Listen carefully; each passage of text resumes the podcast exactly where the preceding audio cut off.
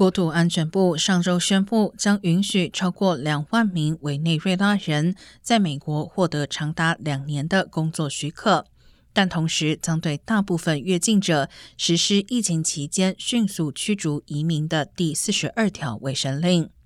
根据初步数据，自上周以来，南部边境的委内瑞拉移民人数大幅减少。